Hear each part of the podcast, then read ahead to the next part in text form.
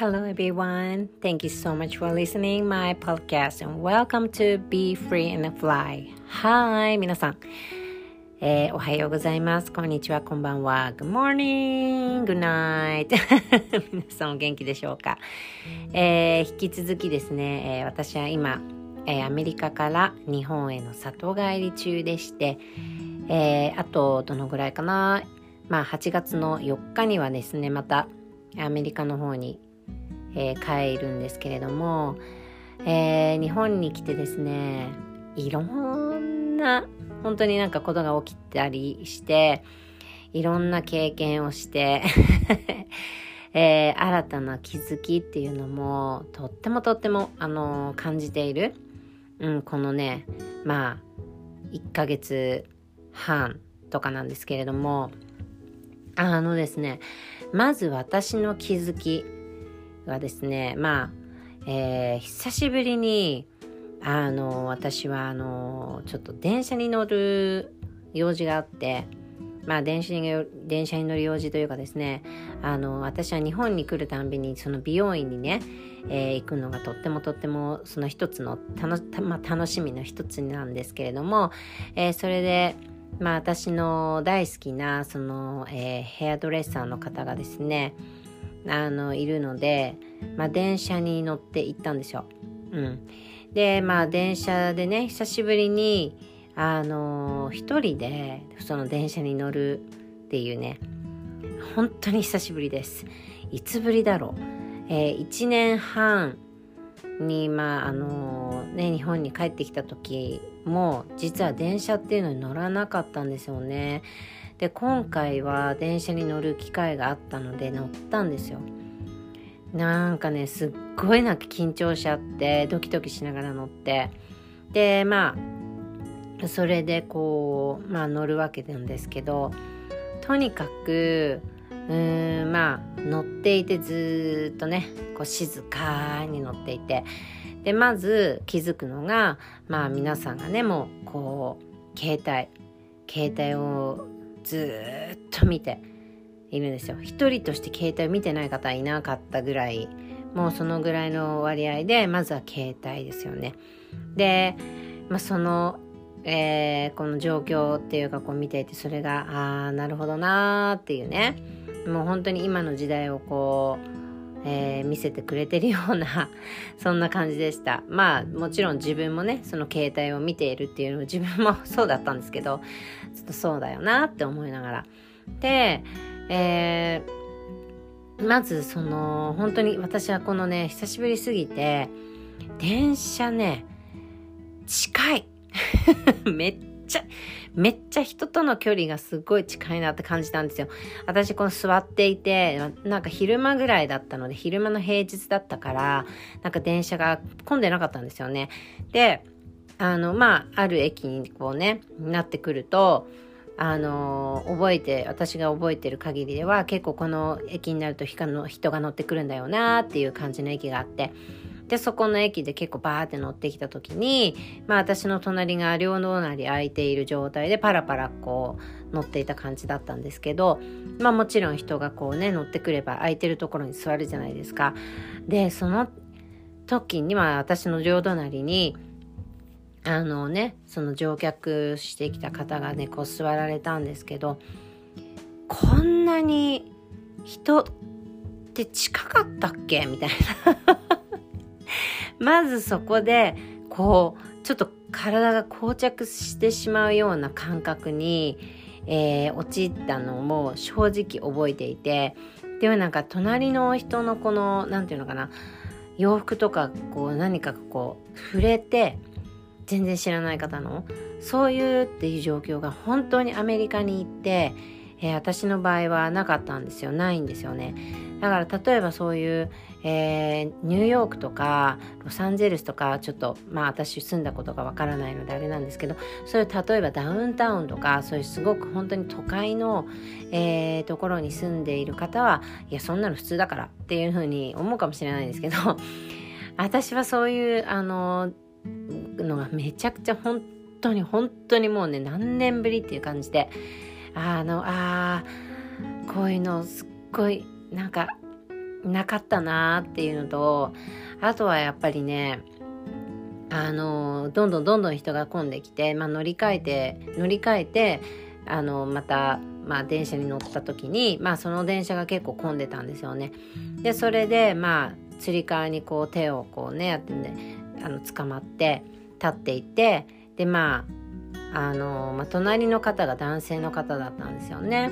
でそれで、えーと、私の前の方が、えー、なんて下車っていうかその降りるところで立ったんですよ。でそこの私の目の前の方が空いたからあ座ろうかなと思っていたんですけどその隣にいた男性の方どのぐらいかな30代ぐらいかな30代とか30代前後半とかまあその辺ちょっとわかんないですけどまあでもまあ、とても綺麗な感じのスーツを着てビジネスマンのような感じで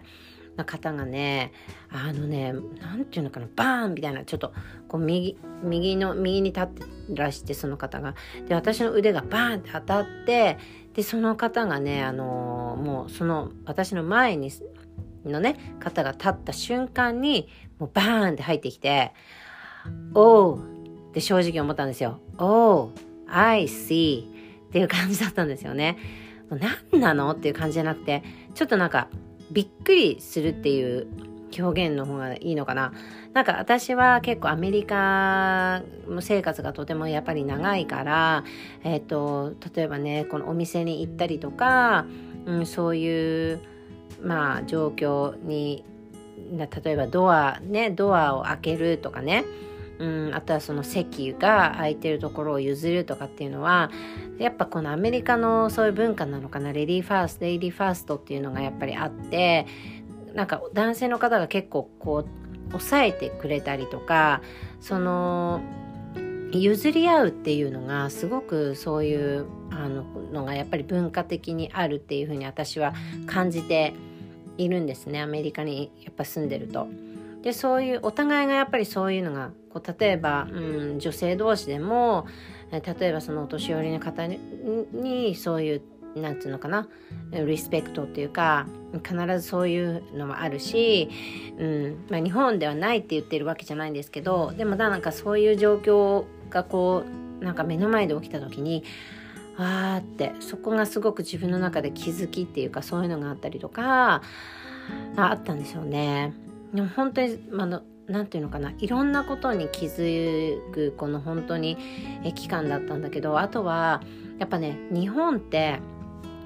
何でも美味しいんですよものが。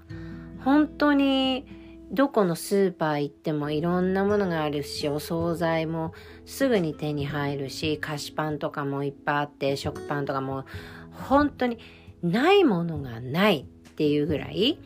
なんか不自由じゃないんですよね。やはり私は日本で育ってるし日本人だからっていうのもあるけどでもとにかく何でもあるっていうのが私の中では本当に感じていて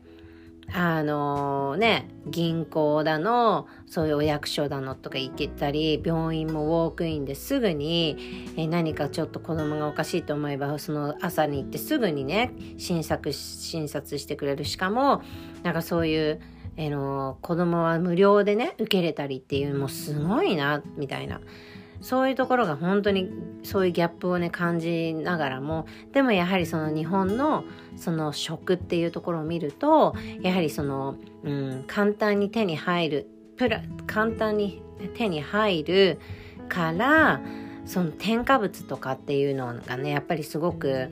あのあいっぱいいっぱい入ってんなみたいな感覚はあるんですよ。でそういうのが本当に手軽に食べれちゃうしコンビニとかもあとコンビニのおにぎりももう美味しいって言って食べ食べちゃうしでもやっぱ添加物はすごくすごく入っていて。うん、ジュースもいろんな種類があるしアメリカだとなんかこう炭酸とか全然本当にほぼあんまり飲まないのになんかこっちに来てからもういろんななんか炭酸のジュースとか 試しちゃったりとかね 結構なんか体にああちょっと悪いかなと思いながらもなんかこうあせっかく帰ってきてるし今だから飲んじゃおうみたいなそういうちょっと甘えが自分に出ちゃったりとかしてあいけないなと思いながらも。でもその添加物をやっぱり自分がこうとねいつもよりも取っている。しかも日本のえー、日本って美味しい美味しいっていうふうに言われているかいるいるけれどもその添加物が本当にあの多い国ともふうに言われていてだから体がすごく疲れやすかったりとかうんなんかそういうそういうところにもすごく現れてくるのかなとも思いながらもねそういうところに気づいていました。だからなんかこのこういうね例えば内側の部分とかそういうね向き合うとか私の場合 breathwork っていうものを本当に今パッションとして、えー、皆さんにお伝えしている立場なんですけどなんかその内側の部分っていうのが向き合ってる向き合ってるからこそその今のこの日本っていう国のそういううん何て言うのかなこの文化とかその例えば要は常識の枠の中っていうところがすごくひしひしと感じたんですよね感じてるんですよね。うん、だからしかも何でもあるし不自由なことほぼない。Right? 不自由なこともない。電車もある、タクシーもある、バスもある、なんでもある。何でもあって、病院とか、美容院とか、もうそういうのは何でも何でも何でもすぐに便利、便利なんですよ、日本って。本当に。何でもこう、テクノロジーとかでも進んでるし。うん。だからね、あの、こういう社会の中で、生きているとやはりすごく麻痺っていうのがね起こる起こってくるのかなっていうのはすごく自分が感じてるんですね。うん、中にはやっぱりこの今この世界っていうのがねこのまあやはりえ、今言われているそのもっともっと自分っていう個々の、ね、自分の本当の内側の真実っていうところにどんどんどんどん向き合っていっていっているっていうそういうあの世の中にはなってきてるとはいえやはりこの日本って本当にやっぱ平和っていうそのよくねまあ言い方あれかもしれないけど平和ボケとこって言って言われ言われてるじゃないですか。right? でなんかそういう中で気づいてきてる人もたくさんたくさんいると思うんです。だけどやっぱりこの文化の中でやっぱり自分がなんかこのその常識っていう中で自分が目立っちゃうっていうことに恐れをこうどっかでみんなこのフィアっていうのがあって恐れがあってで気づいているんだけど本当は気づいてる。なんかこのままじゃいけないんじゃないかなって。とかね。あとはなんかいやもう私はこのぐらいでいいやって。このこういうもう私は家もあるし子育ても一段落したしまあパートとかなんなんなんたらとかって言ってそういうのをねやってってまあとりあえずまあ家計っていうところにひびが入らないぐらいの生活はできているし。じゃあだから私はこのぐらいでいいんだって頭の中では自分を言い聞かせようとしていてもそれが本当の自分って皆さん思い込んでいてだけど本当の本当の自分のその肌の下の部分 under the skin の部分では何か私にも何かできることはないんじゃあるんじゃないかなって。あ私は一人一人に本当にそのパーパスって言ってパーパスっていうのはねその自分の自分にしかできない何かあなたにしかできない何か。だから電車に乗っていても誰一人そしてこの電車に乗ってる人一人一人っていうそのうん、誰一人としてちなんていうの同じ人はいないんだろうよな。って一人一人の個々には soul があるんだよなって。でこの人たちっていうのはうん、私のバイ breathwork をこう教えてる立場でもあるからそういう呼吸のことっていうところにやっぱりこうなんかこう考えた時にこの人たちって意識その呼吸を意識して毎日生きてるんだろうかっていうところにすごく考えたりするしたんですよね電車に乗ってるだけで。でこの結局その息が浅いっていう人とかもよく聞くんだけどうん、その息が浅いのはじゃあどこかどうしてかっていうとその自分の自律神経の乱れから来ていたりじゃあその自律神経の乱れってどこから来るかっていうと自分のその何あの交感神経副交感神経って私最近あの配信してるんですけど交感神経は昼間に自分が活動している時に活発になる神経のこと。まあ単純簡単に言えば。で副交感神経っていうのは自分がすごくリラックスしている状態の時。例えば自分が本当にお風呂に入っている時とかあとは、うん、寝ている時ですよね要は。夜に夜の間自分が休んでる間寝てる時にその活動している副交感神経っていうこれのバランスがしっかりオンとオフっていうところのメリハリがしっかりしている。このバランスが取れた状態っていうのがその自律神経っていうところにつながってきて要は副交感神経で交感神経で自律神経が成り立ってるんですね。だからこのバランスが崩れちゃったりとか自分のうん例えばそうだな交感神経がどいっつもいっつもピリピリピリピリしている。例えばじゃあなんでピリピリするかっていうと自分がすごく不安だったり不安になってたり心配になってたり緊張してたりいつも何かこうそわそわしていたりしているそういうものが自分の中にあるそういう人は自分の呼吸をあの改めて考えてみた時にいや私呼吸が浅いかもしれないっていうところにつながってくるんですね。そうだから呼吸が浅いとその自分の感情の乱れとかそういうところにつながってきます。えー、皆さん呼吸と感情っていうのはもう切っても切れない関係で呼吸と感情は皆さんつながっているんですね実は。そうだからこういうね、まあ、ちょっと話が少しそれちゃったんですけどこういう本当にそのこの世界平和っていうそういう、うん、日本のね何でもあるっていうところだけどそういうあ何でもある平和って言っても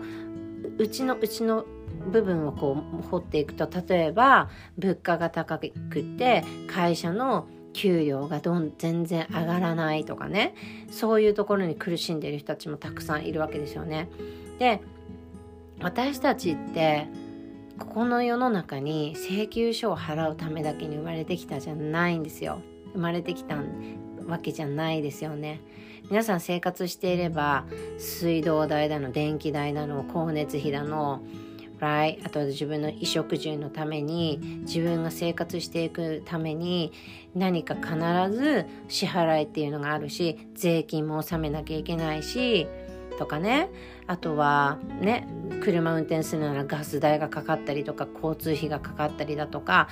そのえ家のそういうモーゲージって言って毎月の支払いがあったりとか必ず何か皆さんの中で、まあ、携帯とかね必ず皆さん生活してればそのビルその請求書っていうのはあると思うんですよ。でもその請求書を皆さん払うためだけに皆さん何かその働いてるわけじゃないと思うんです。そのためだけに働いてるだけって今そういう自分が状況の中でもでもそういう状況の中にいたいる方がいたとしても何か自分の中で違和感というのがあってなんかもっと他にできることないんじゃあるんじゃないかなって。自分このままずっとその死ぬまでこういう生活をしていかなきゃいけないんじゃないかなって。でそれをね考えた時にめちゃくちゃ不安になっちゃってこの先どうするんだろうって。そういう方もしかしたらいるかもしれない。でもそのねそこまで考えれる方だったら私はそこでもうめちゃくちゃめちゃくちゃ花丸だと思っていてなかなかそこまでも考えれる人っていうのはいないかもしれない。でも私のこのポッドキャストに聞きに来てくださってるあなたは何か何かしら発信している人かもしれないし Okay? 何かしら。自分の中のウィズダム。要はウィズダムっていうのは生きていく上でのいろんな知恵ですよね。あなたにしかない知恵、うん、知識とか知恵とかいろんなものがあなたの中にある。そしてあなたにしかない。あなたにしか、えー、なんていうのか持ってあなたかしかあなたしか持ってない経験。人生の経験。Right? だからそれをねその経験とかをそういうのをこの、うん、発信していったりそういうことを、えー、価値として人を助けていきたいなとか誰かのために役に立ちたいなっていう人がこここの今このポッドキャストを聞いているのかなとも思うんです。それとも自分の人生を本当に変えていきたいとかうん。どうでしょうか？うん。あのいろいろ自分の中に思いがあると思うんですけどえー、私は本当にねこのさっきも言ったようにこの世の中にはこの世の中に私たちが生まれてきた。で生まれてきた時からしばらく経つとそういう世界に投げ込まれますよね、えー、いろんなこの、えー、レイヤーっていうのがペタペタペタペタついてくるんですよ、うん、でもその一度いろんなレイヤーがついてきてその中には皆さんトラウマっていうのも必ず、えー、生まれてきます、うん、いつも言ってるようにお金のブロックっていうのもトラウマであとはそのよく言われるインナーチャイルドっていうのもトラウマで、うん、あとはその周りの、ね、どその周りの人の意見とか目が気になっちゃってって。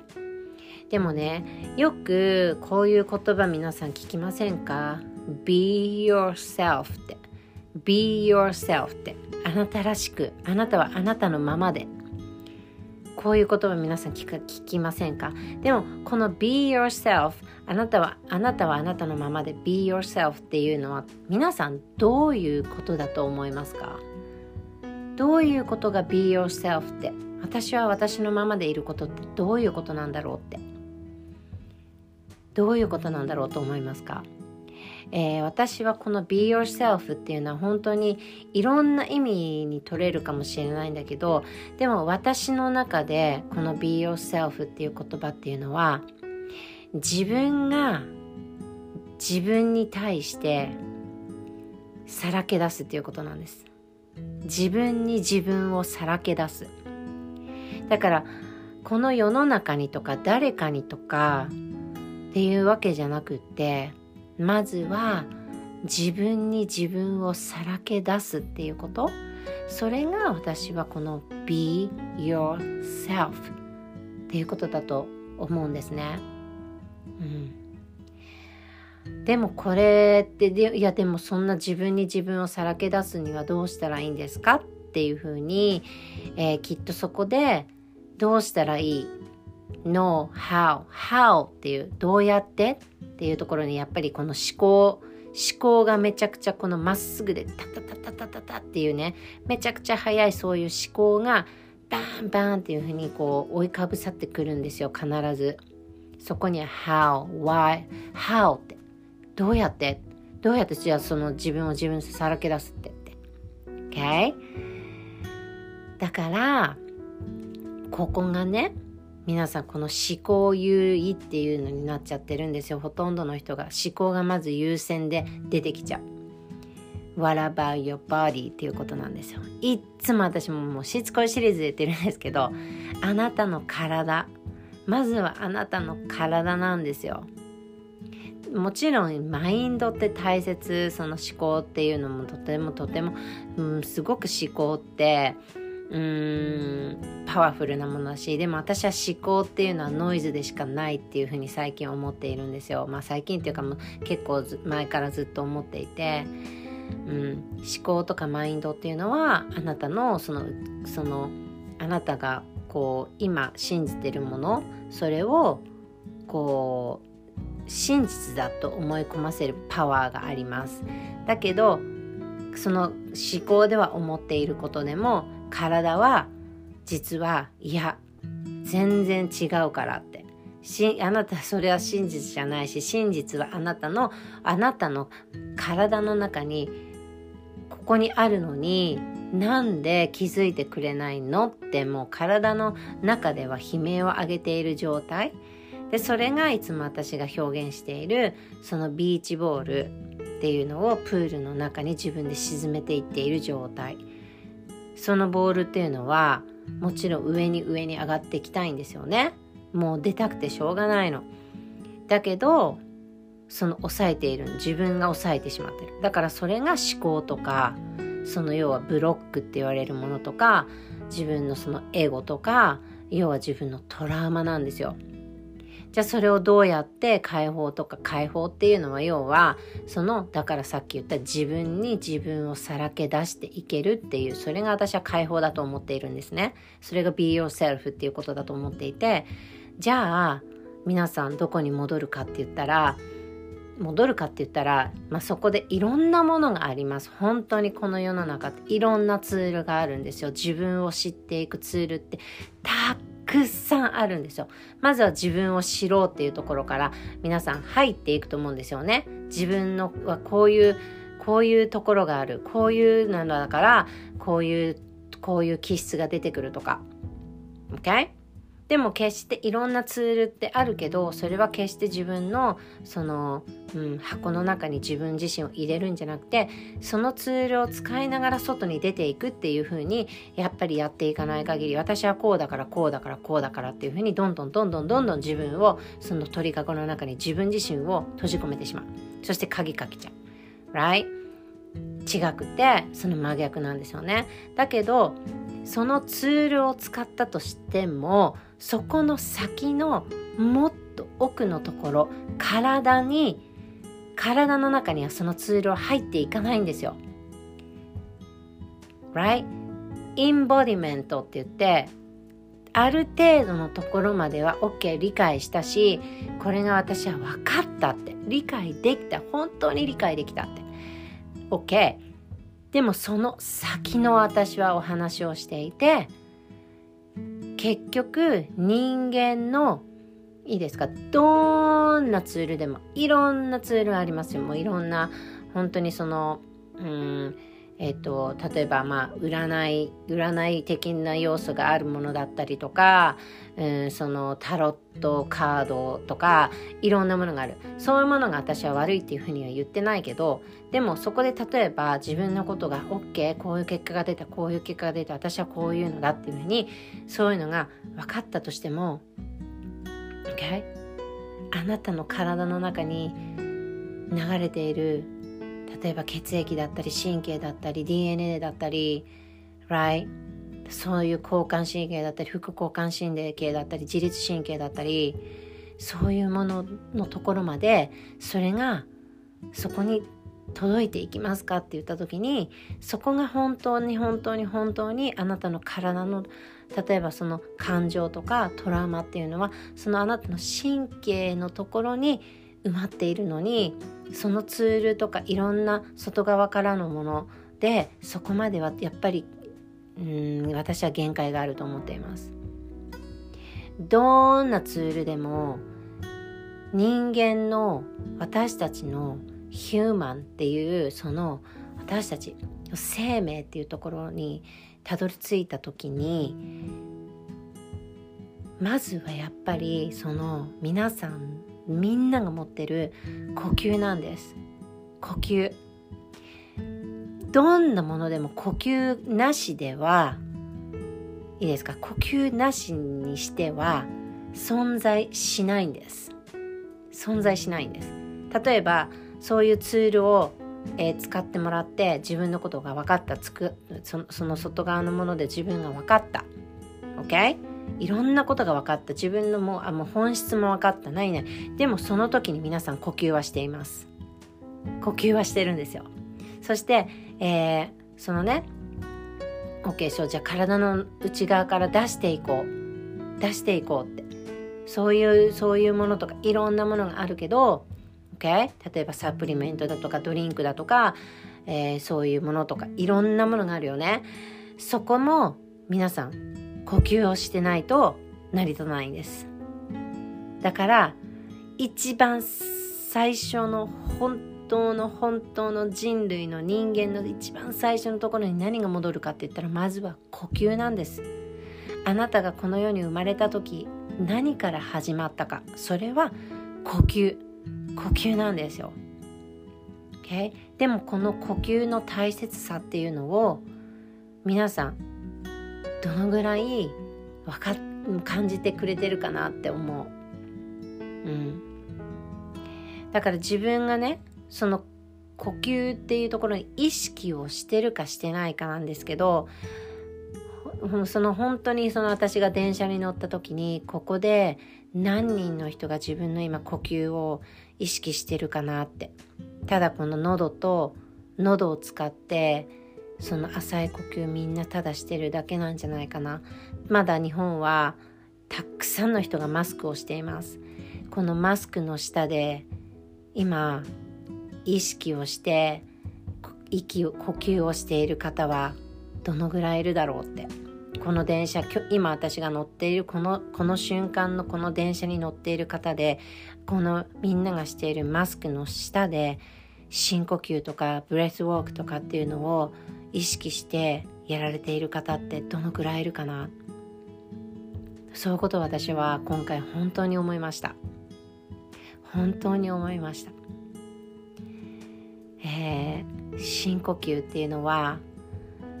あの本当にねその呼吸をすることで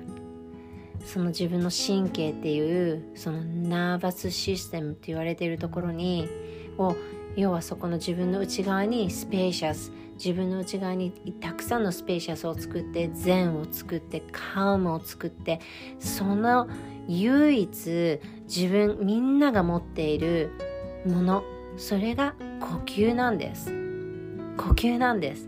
例えば瞑想だだの例えば私は breathwork ですけど瞑想ヨガとかいろんなものがありますよね。必ず呼吸っていうところから入るし呼吸なしにしてはどんなスポーツもできないし呼吸なしにしてにはどんなこともできないんですよ私たちっていうのは。その基本の基本の基本のところを私たちはただ忘れてしまっている。本当にこの人類がこのねこの存在するっていうところ。だって私たち人間だけじゃなくて、OK、人間だけじゃなくて動物でさえ、OK、動物でみんなしてるんですよ。動物私たちここのこのように生きているもの。生きているものっていうのはみんな呼吸をしています、えー、皆さんこの息ってねこの漢字あるじゃないですか。息。息ってかん、ね、漢字は自分って書いてその自分の自分っていう字の字にの下に心って書きますよね。だから呼吸っていうのは自分の心と同じこと。自分の心のことなんです。自分の心って何だろうっていう時にそれは皆さんのエモーションエモーションエモーションっていうのはその感情あなたの feeling 感情のことですよね。自分の心。OK だから呼吸っていうのは皆さんの本当にその人生を司るっていうぐらいとってもとっても大切なものなんですね。それをどのぐらい意識をして、えー、1日私たちは2万回以上約呼吸をしている中で10回でも20回でも意識をした breathwork っていうのを自分で意識的にやって神経を整えているか神経を神経を整えるっていうことは自分の中に本当に calm っていうところを作っていくということなんですよ。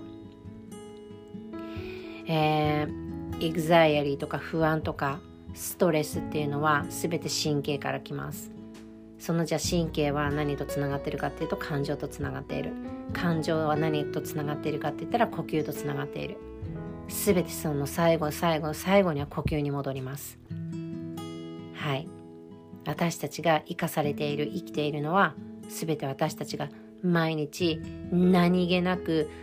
えー、これこそその無意識の世界で何気なくしている息なんです。で皆さんよくえー、私もそうでしたけどそのね潜在意識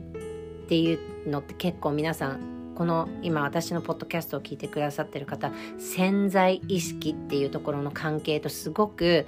えー、今こう深くね掘っていったりとか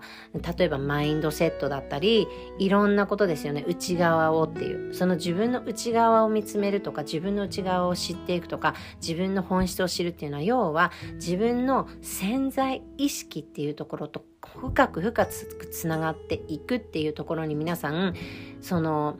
アタッチしてるところはあると思うんですね。でもじゃあその潜在意識っていうのはその無意識に私たちがこう生きている中で無意識なもの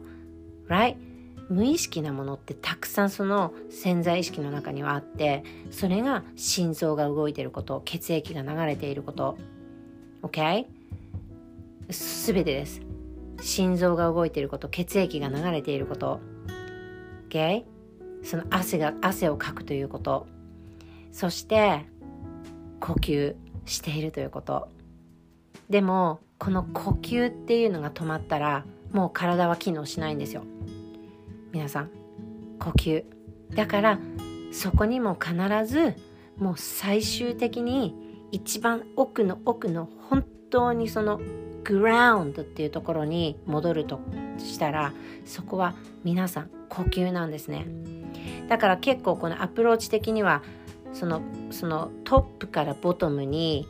ね、この潜在意識っていうその脳の書き換えとかそのマインドセットっていうところ思考のところから入ってそこから下に行くっていうそういうアプローチの方もたくさんいるかもしれないけれどもまずはこの breathwork っていうのは何かっていうとその bottom to the top このもう ground っていうところ基本の基本の一番下のところそれが何よりもどんなツールよりも最初に来るということです。ボトムに来るということなんです。はい。ということを今日は皆さんに伝え方かった。だからこの日本に来てやはりうん本当にこの常識とかあとはこのね麻痺っていうのがすごく私の中で感じているんですね。とっても麻痺してしまっている人たちがいるんじゃないかなって。麻痺とか麻痺。うん。だからこの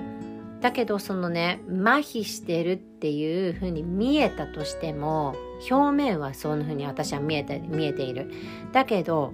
その麻痺の下の本当の奥の底では under the skin のところでは実は気づいてきている人もたくさんいるんだと思う。だけどそこの自分に自分をさらけ出せない人たちがたくさんいる。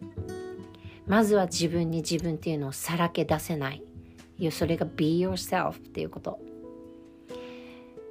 きっと何年か前コロナのが始まる前とかの時代からは比べたらそういう意,、ね、その意識が高い人たちっていうのがいっぱいいっぱいいっぱい増えてきたと私は思っているんですけどそれでもやはりこの日本っていう国に久しぶりに遊びに来た時にその自分を表現していくとか自分の自分を自分に表現するとか自分のその価値っていうところを自分は本当に価値がある人間なんだっていうところを自分に対してさらけ出していくっていうところをまず、うん、そこでねその一歩っていうのが踏み出せないっていう人がたくさんいるんじゃないかなって感じています。だから私がアメリカにいてこういう日本の人に対して breathwork を伝えていきたいっていうのはやはり私は何かそこに自分の役目があると信じているし、うん、あの日本にはなく日本にはなくてアメリカにあるいいところ。でももちろん日本にはあってアメリカにはないいいところっていうのは必ずお互いにえっと、あるんですよね。その表裏一体って言って必ず必ずあるんです。だけどその表裏一体の表っていうところが例えばアメリカだったのその理っていうところがその日本の部分だったらそこのアメリカの表の部分を私はその理のところにもう持っていきたいっていうふうにそういうふうにすっごく私は感じましただから何か架け橋的な、うん、存在にもなっていきたいしそれが私は今その breathwork っていうのでその何て言うのかなみんなが持っているこの人類みんなが持っているもの私一人一人に持っている呼吸っていうのを思い出せ思い出してほしいんですね。とっても思い出してほしい。そしてその呼吸はみんな同じじゃない。あなたにしかない呼吸がある。あなたにしかない呼吸があってそのあなたにしかないリズムがあってあなたにしかない深さの呼吸法っていうのがあって r いろんな呼吸法があってその中で自分はこの呼吸法が本当に自分との自分とつながって自分がさらけ出していけるそのきっかけになる。要はそのなんでブレスワークっていうねその素晴らしさを私が、えー、シェアしていくかっていうとブレスワークをすることでそこにはノウハウもない。OK? その思考ワークっていうのはいらない。そのただただ呼吸をすることに集中をする。呼吸を意識して集中をする。それだけです。それだけであなたの体の神経というところに届いていてそれが awake するんですよ。その体がありがとうって気づいてくれてって。やっと私のここのここの神経のところに隠れてたこの何かトラウマっていうのがこのブレスワークのその酸素っていうところが自分の体がヒーラーとしてどんどんどんどん癒されていく。傷が癒されていく。自分のエゴが癒されていく。OK? それがブレスワークの力なんですね。ここには本当にノウハウから頭で考えてもうあの、えー、くなんていうのかな。呼吸をする必要はない。ただ呼吸に集中して呼吸をするだけ。です。はい、えー、私のブレスワークのセッションというのは、えー、いろんな音源音楽っていうのミュージックっていうのを使っていきます。そしてそこで私がこのガイドをしていきます、えー、そしてそこに、えー、あったブレスワークのそのいろんなブレスワークのこの呼吸法っていうのを組み合わせてこの人には今このこういうことがこういうところのブレスワークがもしかしたら必要かもしれない。この子にはもっとエネルギーが必要かもしれない。っていうところをやはり、えー、セッションを通しながらっていうので provide していく、うん、っていうのがあります。えー、私の今の受講生さんにはもう毎回その one on one セッションの時にブレスワークからもちろん入ったりとかして、えー、やってるんですけど、えー、ねもうこ今聞いてくださってる中のねあなたはもうもしかしたら知ってる人も知らない人もいるかもしれないんですけど、えー、実はその無料のねブレスワークのコミュニティっていうのを実は、えー、Facebook の、えー、グループで作りました。Deep Breathers、えー、深い息をする人たちっていうまあ意味なんですけどここにはいろんないろんな意味が、えー、隠れているんですけど私のマントラっていうのは常に Be free and fly high えー、このポッドキャストの名前でもあるように、このね、タイトルでもあるように、Be free and fly high。Be free っていうのは、要は自分を解放させていく。自分を自分にさらけ出していく。そして、fly high。fly higher。もっともっと今のいるところからもっともっと高く毎日そんなもうね請求書のため請求書を払うためだけにあなたは生きてない。この世の中にあなたは請求書を払うために生まれてきたんじゃない。っていうこと。あなたには purpose があるんです。えー、私は神様を信じているんだけど神様はあなたに purpose っていうのを与えています。与えてくれています。その purpose に出会う journey が私はブレスワークだと思っていてそのそこまでにはいろんなツールっていうのが本当に私もいろんなツールっていうのを取ってきました。だけどここにたどり着いたのが人間の基本の一番下にある一番最初にある最初にあるもの命が生まれた時に最初に私たちがしたものそれが呼吸です。だから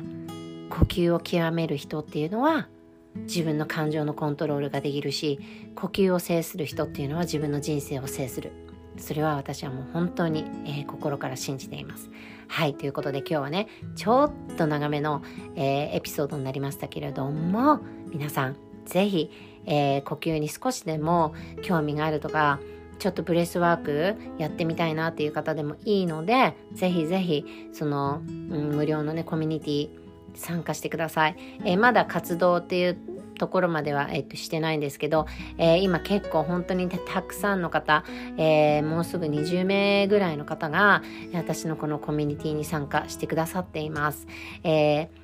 今、まあ、ちょっとね、日本でね、まあ、バタバタしてることもあるので、えー、アメリカに帰ってから、またそのコミュニティがどんどんどんどん始動していくと思いますので、えー、これから私のこの今今現在、えー、しているのこのプログラムっていうのもどんどんどんどん今度もうブレスワークっていうところに絞ってい、えー、く方向に私も考えています、えー、まずはやっぱりブレスワークかなと思います。うん。